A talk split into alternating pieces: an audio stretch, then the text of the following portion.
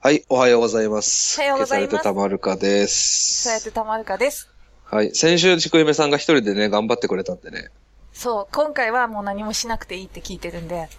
いやいや、ちゃんと面白いことをちょくちょく挟んでいただい て、やっぱり二人の方がいいなーってみんなに言われたいんで。賑やかせばいいんでしょうん。うん。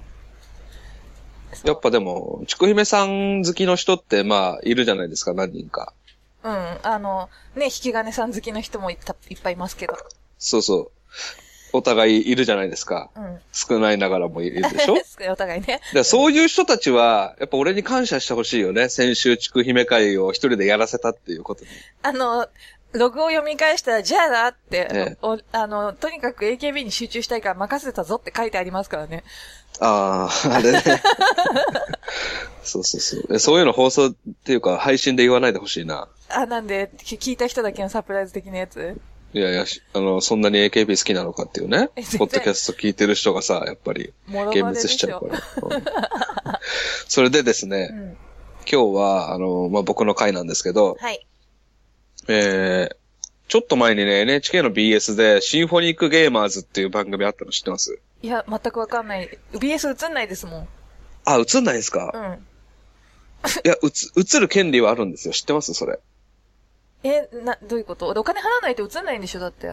いやいや、映るんですよ。あ、なんかあの、うん。悪いことしたら映るの知ってるよ、その。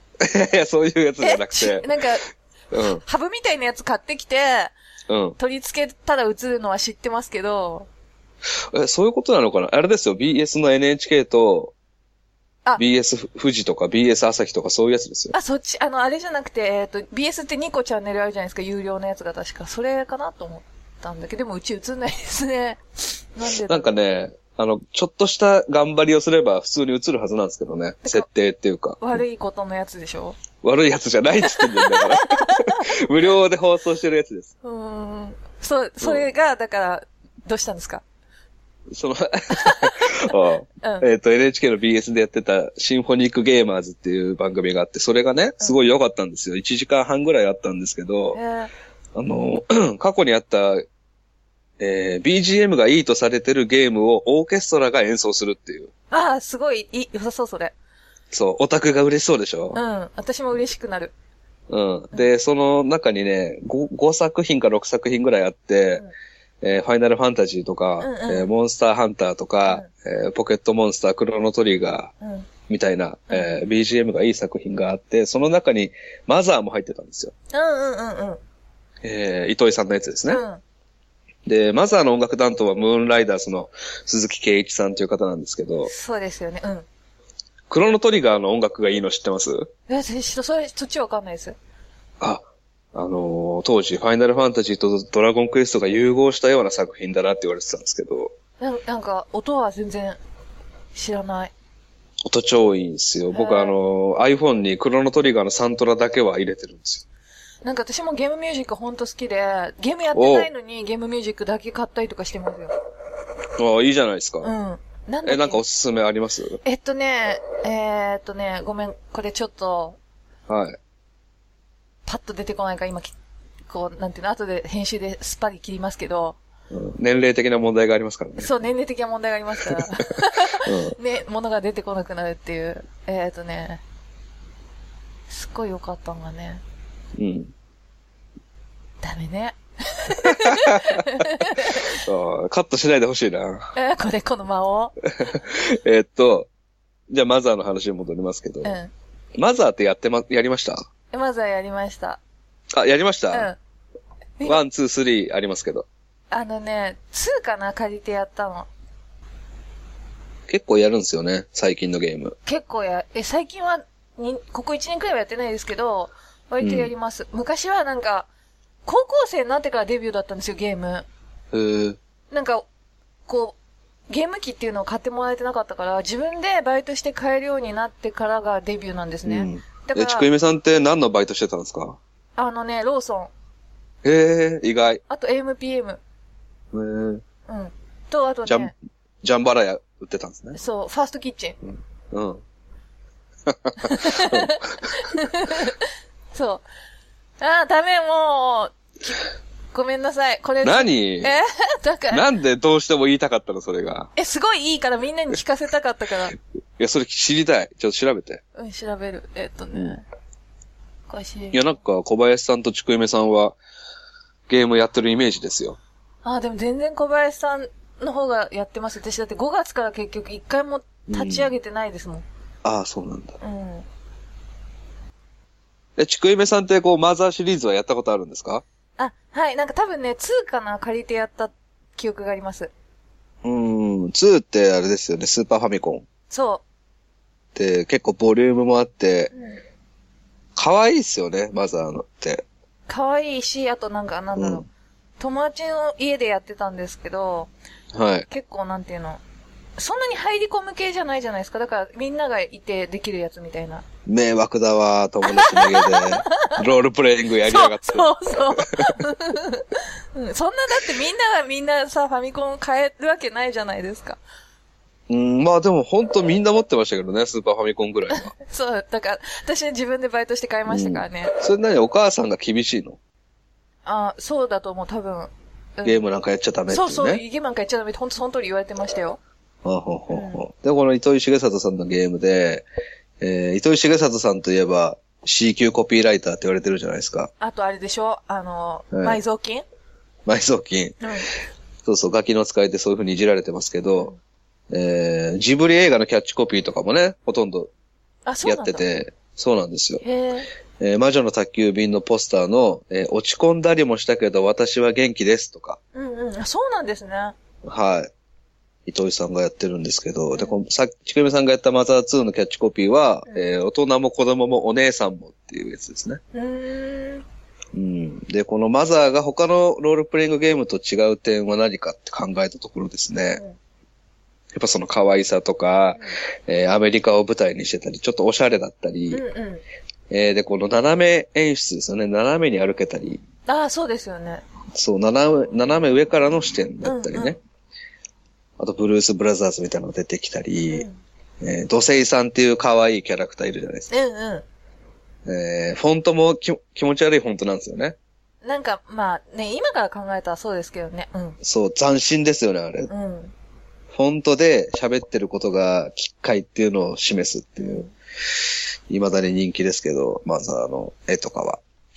で、テキストにやっぱり糸井さんの作品なんでこだわりがあって、うん。えー、モブのキャラクター全部喋ってることが面白いっていう。そうだよね。ね。うんいちいち面白いっていう。だから、えー新しい街とか行った時に、普通のロールプレイングゲームだと、えー街人全員に話すのめんどくさいじゃないですうか。んうん。でもマザーはやっぱ全部喋りたくなるってい。そうう、見たくなるな、何を言ってくるんだろうっていうこと。そうなんですよね。で、2回3回話しかけたら違うこと言ったりするんで。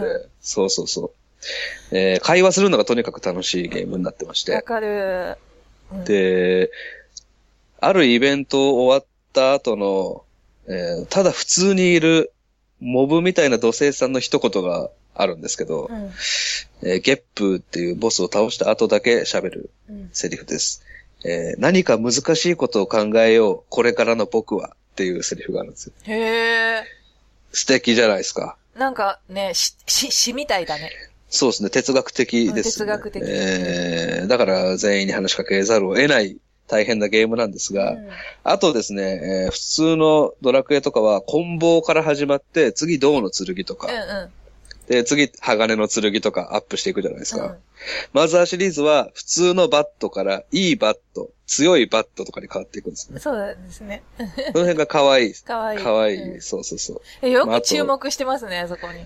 そうなんですよ。うんきあのー、思い出して、あのー、実況動画とか僕何周もしてるんで、マザーは。すごい。えー、ドラム式っていうのも新しかったんですよ。この HP と MP の。うんうんうん。えー例えば 500HP があって、敵の痛恨の一撃がドカーンって1000ポイント来たら、一気にボーンって死ぬんじゃなくて、ドラムが19876543210って下がっていくんうんで、そのドラムが0になるまでに敵を倒せたり、回復魔法をかけたりすれば復活するんですよね。すごい。そうか。そう、そう言われれば新しかったっちゃ新しかったですね。新しかったです。うんドラム式は特にね。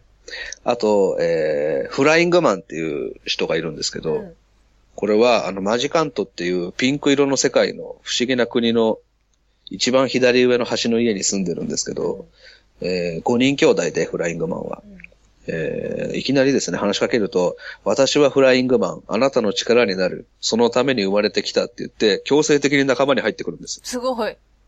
はい。これ確か1と2に出てきたと思うんですけど、勝手に仲間になって、えー敵に攻撃してくれるんですよ、強い攻撃を。いいね。楽ですね。そうなんですよ。ただ、一個だけ難点があって、回復させてあげることができないんですよ、この人たちは。へえ。なので、HP がどんどん減っていって、えー、まあ、結果的に死にますよね。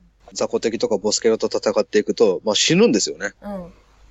で、あ、フライングマンがパーティーからいなくなったと思って、 えー、マジカントの、あの、フライングマンが住んでる家に行くと、お墓が一つできてるんです。悲しい。ちくゆめさんのの。好きなお墓が。赤が私の大好きな。えー、で、その残ってる4人に話しかけると、私はフライングマン、あなたの力になるって言って、また仲間になるんです。へえ。で、また死んで、それを繰り返すと、お墓が5個できて、家の中は空っぽになるっていう。え、ちょ、なんか、嫌な展開じゃないですか。まあ、そう考えますよね、子供もね。うん。だから、子供ながらになんか、すっごい気持ち悪い、申し訳ない気持ちになるんですそうですよね、なんかよ。ね。はい。嫌なことしちゃったなっていう、なんか、悪かったなって気になりますよね、それね。そう。で、あの、伊藤聖光さんがこう言ってるんですけど、本当に申し訳ない気持ちになって、それと同時になんか、ムカついてくるっていうか、勝手に死を押し付けやがってっていう気持ちになるんですってああ。うん。そうそうそう。なんでこれを背負っていかなきゃいけないんだっていうう。んうん。ゲームに入れば入るほど。なので、まあ子供にこの謎の感情を植え付ける必要はあったのかみたいな本当だよ。話を、はい、してます。僕も非常にこのフライングマンについては覚えてますね。うん。で、えーマザーの歴史を振り返っていきたいんですけど、えーワンはですね、1989年に発売されましてファミコンで、うん。えー40万本売れましたうん。えーで、2が1994年、だから5年後のスーパーファミコンで発売されて、えー30万本のヒットなんです。これ思ったより少ないですよね。そうですね、30万本ってね。ね、なんか当時ドラクエとか200万、300万売れる時代に、うん。あの完成度でマザー2 30万本かってちょっとびっくりしたんですけど、うんで、3なんですけど、うん3ちくゆめさんやってないんですよね。 3も全然やってないです。えー、2006年発売、えうんつまり2から12年後なんですけど、うん結構空いてます。もうバンバン仕事してましたからね、その頃ね。しげちゃんえ、しげちゃんあーあー、あーたけちゃんたけちゃん。あうーん。しげちゃん誰いや、伊藤重里の話してる。 別の仕事が忙しいからね。そで、12年後、ゲームボーイアドバンスで発売されて、これが40万本と。うんまあ、えーお聞きの皆さんも気づいてる通り、ここまで僕、ただの説明じじいです。う。何が消されたのかさっぱりわかんない。楽しくゲームの話を二人でしてるラジオになってますよね。そうですね。趣味ゲームカテゴリーにふさわしい話してるんですけど そうですね。えー先ほど言いました通り、12年空白の時間がありましてう、ん。うん。えーこれがマザー最大の謎って言われてるんですけど、えーこのマザー3は、2発売されてすぐに開発開始しまして、うん94年、スーパーファミコンでマザー3を作るって発表したんですけど、えー3年後の97年、はい。いろいろありまして、任天堂64にハードを変えて、えー、マザー3を開発すると。うん。うで、サブタイトルは、キマイラの森、キマイラの森ですね。ーん。えー、そして、その後また、えー 64DD っていうハードが出まして、うんうん。そっちに移すとうん。で、64DD ではまだヒットタイトルがないので、おそらくマザー3をキラータイトルとして発売するっていう気持ちでですね、タイトルも一一新しまして、マザー3、機械生物の森っていう、ほう。機械はあの、マシーンの方じゃなくて、ちくゆめさんの好きな機械の方ですえ、。どういうことどういうことき奇妙な怪奇の方あ、です。機械な方だ。はいうん。機械生物の森ですね。うんうん。え、怖いじゃないですか。そうなんですうよ。ん。で、2年後、1999年、豚王の最後っていう。ちょっとまあ、豚って動物のやつそうです、豚ですね。 あ、その投げやりのやつ。でも確かね、マザー1とマザー2のラスボスって、豚で、豚でしたよね。あの、友達の。だっけや全然覚えてないや。そう、ポーキーっていう太った男の子だったんですけど、うんそいつのことを言ってんのかなまあ、未だにまだそれはわかんないんですけど。プレイすればわかるかもわかんないね。そうですね。ね。で、その翌年2000年、マザー3の開発が完全に中止することが発表されたと。うーん。で、えーそれからまた3年後、2003年、ゲームボーイアドバンスで、マザー1プラスマザー2っていう、え2本を1本にしたソフトが発売されました。うんうん。で、そこで、えー糸井さんが発表したのが、現在マザー3開発してるよって言ったんですね。へえ。はい。これでまあファンがまだ大喜びしまして、うんえ3年後、2006年にマザー3が発売されたと。もう、あれですね。うん満を持してですね。執念ですね、ファンの。うん。うんえーちなみにサブタイトルはありませんでした。あ、そっ か。歌王の最後ではなかった。ではなかったんですね。で、S、えースーパーファミコンからハードを64に変えて、64DD に変えて、最終的に、えー携帯機のゲームボーイアドバンスで発売されたと。うん。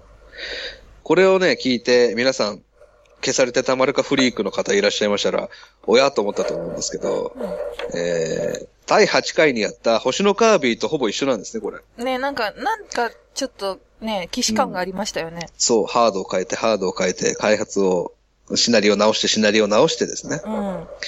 で、星のカービィを、えー発売してるのはですね、開発してるのは春研究所っていう会社なんですけど、うん。このマザーシリーズもなんと春研究所から出てるんです。あ、そうなんだ。はい。でこういうことやっちゃうんですよ。うんとにかく学かい習学習してない。 学習能力がないとも取れますけど、うんとにかく、えー丁寧に作るといううか、ん。うん、開発が遅い。まあ、多分少数精鋭なんでしょうね。そうだ。で、こだわりを持ってるからこそ遅いとも取れますよ。うん。うん。もうちょっとちゃんとやろうぜっていうことなんですけど、で、この64で開発されてた画像がたくさん公開されてまして、それ見ると、僕とちくゆめさんの好きなマザーじゃ全然ないんですよ。あ、そうなんだ。あうの、そう、ポリゴンで、うんうんえー立体的で、全然可愛くないんですね。ーん。あの、ドット絵のマザーが可愛いじゃないですかか。わいい。うんかわいいですよね。見たらマジで、これやりたくないなっていうぐらい可愛くなかったんですよ。え、なんか、生地いじりすぎちゃってる感じが。う。そうそうそうそうそう。で、これじゃないな感がすごくて、うん。あの、最終的にゲームボーイアドバンスで出てよかったなって思うんですけど、うんうん。でですね、えーここまでは皆さん、えー思ってる通り、ただの説明じじいなんですよ。うん、なんか今、まあ、そう騎士感が。 それも2回聞いた気がするんだけど。長えなっていうね、うええで、YouTube とかでね、探すと、実はですね、ニコニコ動画とかでもあるんですけど、マザー3没データで検索すると結構出てくるんですよ。へえ。実はこのマザー3が、えーゲームボーイアドバンスのソフトなんですけど、そのロムの中を見れる人がいたらしくて、うん。ロムの中をどんどんどんどん潜っていくと、も没ムービーとか、没データとか、没キャラクターが大量に入ってるんですって。うーん。本編には出てこないキャラクターがそんなことってあるんだ。あるんですね。うん。で、なんかこう見ちゃいけないところを見てる感じしますけど。うん。で、その中にですね、有名な没、没ボスの湯気っていうキャラクターがいるんですけど、湯気 湯気、ひらがなで、とうん、湯気、湯気2っていう ?2 個いるんだ。 2個いるんですけど、えー、それと戦ってるシーンが、えー YouTube とかで見ることができるんですけど、背景がとにかくこう気持ち悪いんですよ。うん。ぐにゃぐにゃぐにゃぐにゃしてて、で、こう、なんていうか、精神を汚染してくるようなうん。キャラクターなんですね。嫌だね、なんか。えー、こっちのこう見てる人の AT フィールドをゼロにしてくね、る感じの、削られてきますよね。そう、そうですね。で、さっきも言った通り、こう、サブタイトルがキマイラだったり、どんどんうん。えー、敵の、敵っていうかが、その、これってモンスターが出てくる話じゃないじゃないですか、マザーシリーズって。人間と戦ったりするじゃないですか。そうですね。そう、あの、警察官とかが普通に出てくるじゃないですか。うんで、その人間である敵がどんどん多分気まいら化していったり、危険化していくような話だったと思うんですよ。予想するに。なので、あの、これは子供にトラウマを植え付けるんじゃないかっていうことで、すごくマイルドにして発売されたのがマザー3だと思うんですね。ああ、そういうことか。そうだと思います。何回も何回もえー会議を重ねて。うんで、いろいろさ調べると、このマザー3を作るにあたって、糸井さんが参考にしたのが、あの、悪道日記っていう小説だったらしいんですね。うんうん。えなんかそちれなみに聞いたことあるな。あ、読んではないですよね。誰だっけえっと。ああ、誰だっけちょっとメモってないですけどう、ん。いろいろ書いてる方ですよね。でなんか僕、悪道、うん。ドラマにもなった気がするな。映画で見ましたね、僕、悪あ、そ道うそ日う記そうそは。うそあの、戦時中のね、ね双子のう。少年の話です。そうそうそううんそうそう。あ、見た見た。それですね。うん。そっ暗いやつですよねそ。うデブのババアにいじめられる。 で、そう そう。全然ご飯食べさせてもらえないやつですね。うんで、あのーこのマザー3は、その、兄弟の話なんですうよ。んうん。マザーの話っていうよりは。うんで、えー計画段階では、マザー3は全12章あったらしいんですけど、えーこのマザー3発売されてるのは全8章で、うん。